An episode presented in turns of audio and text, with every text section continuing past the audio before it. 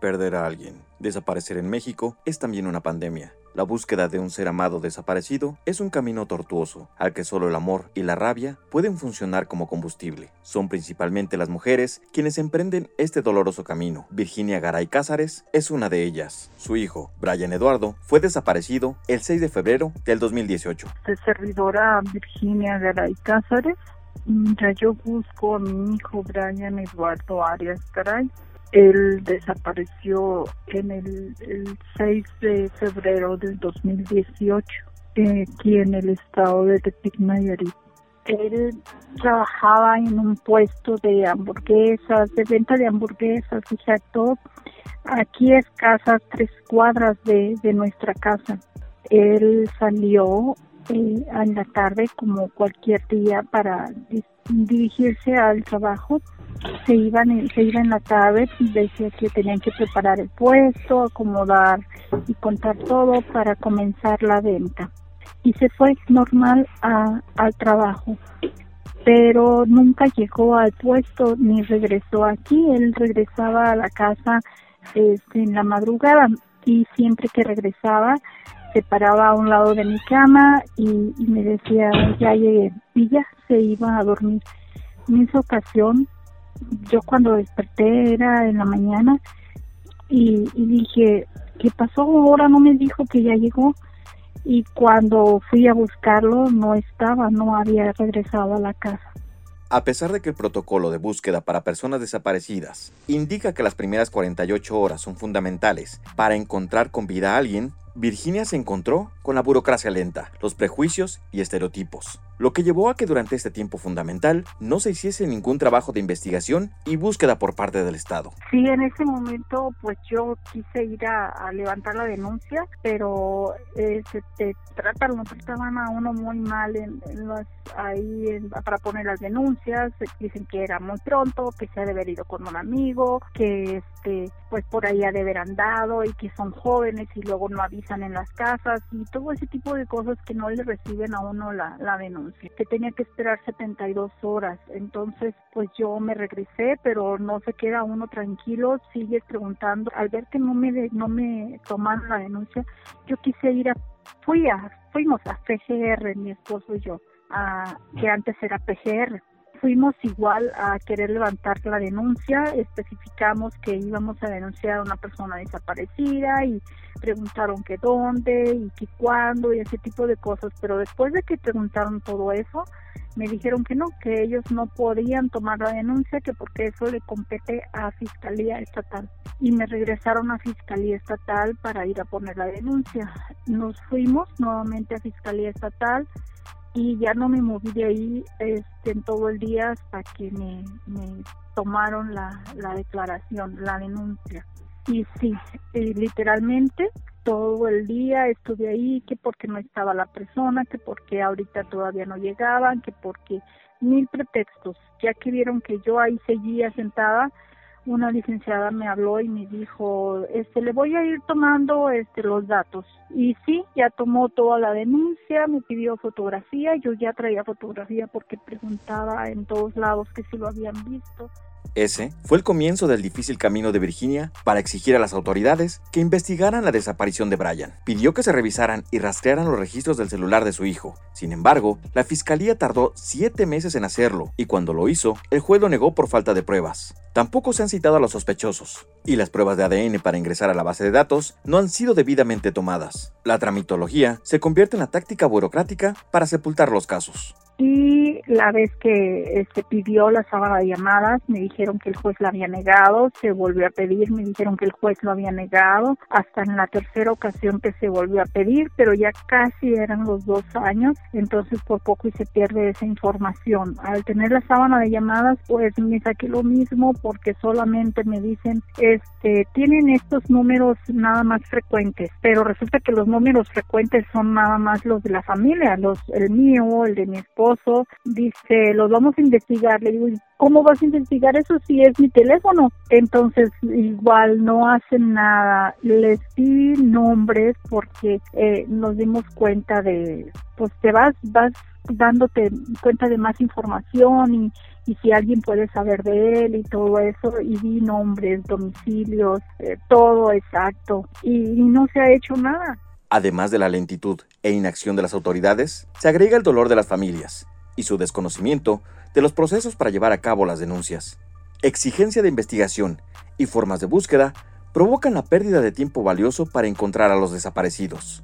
Virginia, tan solo un mes después de la desaparición de Brian, ya estaba creando un colectivo de ayuda para la búsqueda de desaparecidos, no solo por su hijo, sino para otras familias que también están buscando en Nayarit. En este trayecto este, fui conociendo a, más personas que tenían a un ser desaparecido y yo las veía que, que, igual que yo no sabían dónde tenían que ir, cuál era, simplemente cuál era la oficina para buscarlo de, para lo de los desaparecidos, cuál, dónde o cómo podían pedir sus copias de los expedientes o qué, qué más tenían que hacer. Entonces yo les empecé a decir, ven, ven, yo te, yo te acompaño, es aquí la oficina, mira, ven, acá tienes que ir para que te hagan eso. Y, y así nos fuimos uniendo de esta manera, este, pues formamos el colectivo, eh, después pues me decían que teníamos que que formalizar el colectivo para ser tomadas en cuenta, para todo eso. Entonces decidimos formar la, la asociación y fue como comenzamos con ella. Hemos ido a, a búsquedas de, en muchos lugares. Hemos estado participando en las brigadas, desde la cuarta brigada de búsqueda, la quinta brigada de búsqueda.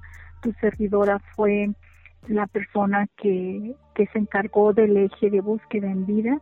Este, he buscado en, en diferentes estados, este, todo lo que fue Veracruz, Michoacán, eh, Hidalgo, este, en, muchas partes en Colima, en varios estados, he buscado en, en centros de rehabilitación, en, en penales, en CEMEFOS, para ver si, si podríamos recabar información. He pegado volantes en cada uno de esos estados.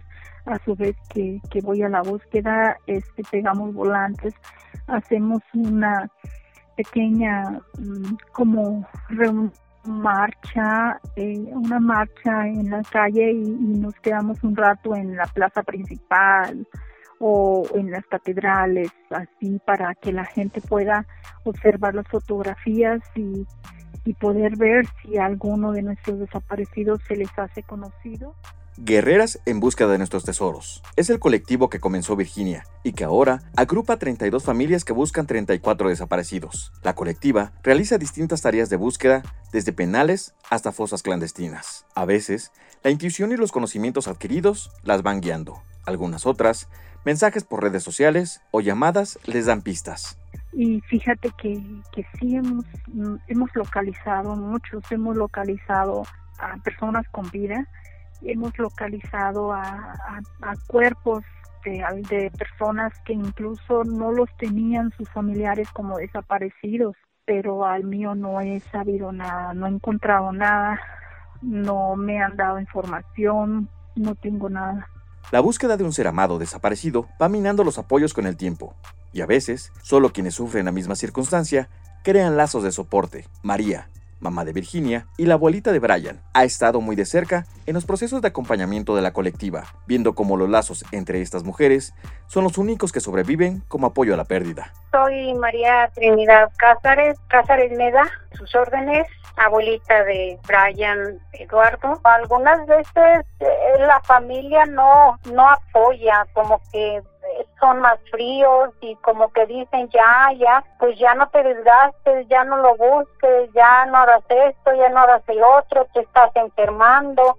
A veces sí apoyan, pero no tanto como debieran. Ella empezó a eso, como ella buscaba a Brian, también al momento empezó a llevar a esas personas y cuando no podían, ella sola hacía, llenaba papeles o les los llevaba aquí y allá conforme se iba documentando. Se estresaba porque no podía hacer cosas más, más importantes por los demás, pero sí de, de su grupo que, ha, que ella ha ayudado, como que ha logrado más para su grupo, encontrado personas de hecho, yo la yo la he acompañado a entregar cuerpos y, y a, a donde ella va, pues a los tenejos, a las fosas, a lo que ella hace, yo la he acompañado un 99% o 90%, pues para que sienta un apoyo también de mi parte, porque sí, sí, se ha metido tanto en eso que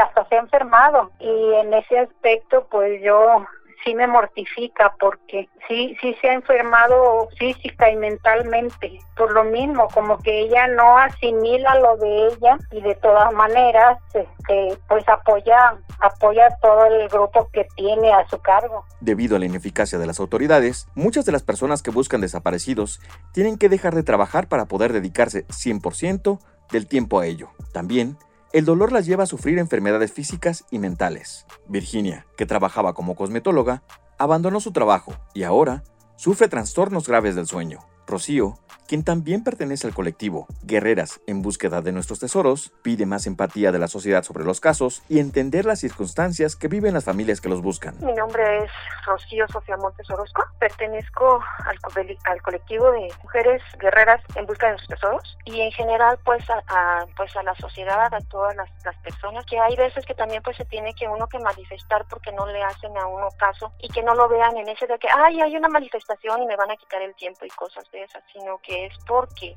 pues todos cuando se hace una manifestación es porque una manifestación es porque estamos este, tratando de lograr algo que nos afecta directamente y que es una situación difícil igualmente pues también decirles que, que traten de, de, verlo desde el ángulo de que qué pasaría si les estuviera sucediendo a ellos, que hay veces que nos ven mal, que piensan, ay, ahí, vienen a, este, a dar lata, o que cuando se hace también las, las cooperaciones, pues que no vean, ay, ahí vienen a, a mendigar algo, ¿no? Estamos tratando de salir adelante. La pandemia del COVID ha traído consigo el detenimiento prácticamente de todas las tareas de investigación sobre el caso de Brian y el de los demás. Los colectivos de familias acusan de que las autoridades prácticamente los ignoraron todo el año y que, mientras se detienen las investigaciones, no dejan de ocurrir las desapariciones.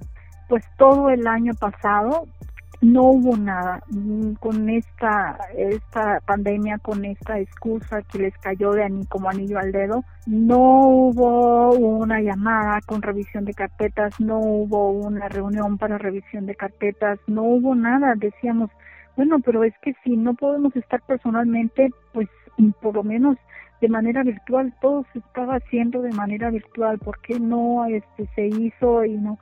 Todo el año, desde la última reunión la tuvimos en, en noviembre, octubre, noviembre del, del 2019, algo así, y todo el 2020 no hubo nada. Entonces quiere decir que todo el 2020 jamás se hizo nada otra vez. Hasta este casi a fines nuevamente del 2020 en diciembre se hubo una reunión y, y el fiscal nos dijo que, que se estaba trabajando que, que iban a hacer las las reuniones que, que posiblemente me daba cita para ir a, a hacerla presencial. A final de cuentas pues que no se podía presencial. Bueno dije no hay problema la hacemos virtual eh, me dijo el, el que, que pues es que por las fechas, que le dije, mire, por mí no hay problema, no se preocupe, ya nosotros aquí no tenemos 24 de diciembre, no tenemos nada. Entonces, usted me puede hablar, no importa que sea ese día la reunión, pues sí, este, me llamó, hicimos de, de un rato a otro me, me habló este, que ya en un par de horas ya teníamos la reunión, o sea que todo fue muy precipitado según el que no me localizaba y, y se hizo la reunión. Eh, se cortaba la, la videollamada, la videoconferencia, solamente habló él rápidamente que porque era muy poco tiempo y, y solamente me dijo lo que ya sabía yo desde tiempo, que lo único que, se ha hecho. A pesar de que el Sistema Nacional de Búsqueda de Personas Desaparecidas fue instalado por primera vez en octubre de 2018, de su presupuesto de 468 millones de pesos, que recibió solo ejerció 6 millones. Posteriormente, aumentó su presupuesto. Sin embargo, esto no ha llevado a consolidar búsquedas en campo, en vida, ni a fortalecer el banco de ADN necesario para identificar al menos los 26.000 restos que se pusieron como primer meta. En cambio, las Brigadas Nacionales de Búsqueda, conformadas por colectivos de familiares, han construido un sistema de capacitación forense, movilización política, de cultura de paz en las escuelas y comunidades, así como soporte emocional, psicológico y de contención para quienes buscan. Es decir, están realizando el trabajo que el Estado debería de hacer. Brian Eduardo cumple tres años de desaparecido este 6 de febrero de 2021. Su recuerdo sigue presente en quienes lo aman y están en su búsqueda. Les llaman tesoros porque son lo más preciado para sus familias. Las mujeres conforman la gran fuerza que, por fosas, cárceles, hospitales o calles, van pidiendo encontrar un rostro, y sobre todo un cariño que sigue en pie. Eh, a mí me parecía un chamaco, un chamaco normal, alegre, amiguero, me gustaba trabajar cariñoso con, con la familia, eso lo veía en él. Le gustaba hacer bromas conmigo, eso era lo que a él le, le, resaltaba, pero era muy, era muy cariñoso y tranquilo también. Guión y entrevistas, Ekaterina Sicardo Reyes. Entrevistas, producción y locución, Edgar Martínez Márquez. Nuestro agradecimiento a Guerreras en búsqueda de nuestros tesoros, en especial a Virginia Garay Cázares, María Trinidad Cázares y Rocío Sofía Montes Orozco.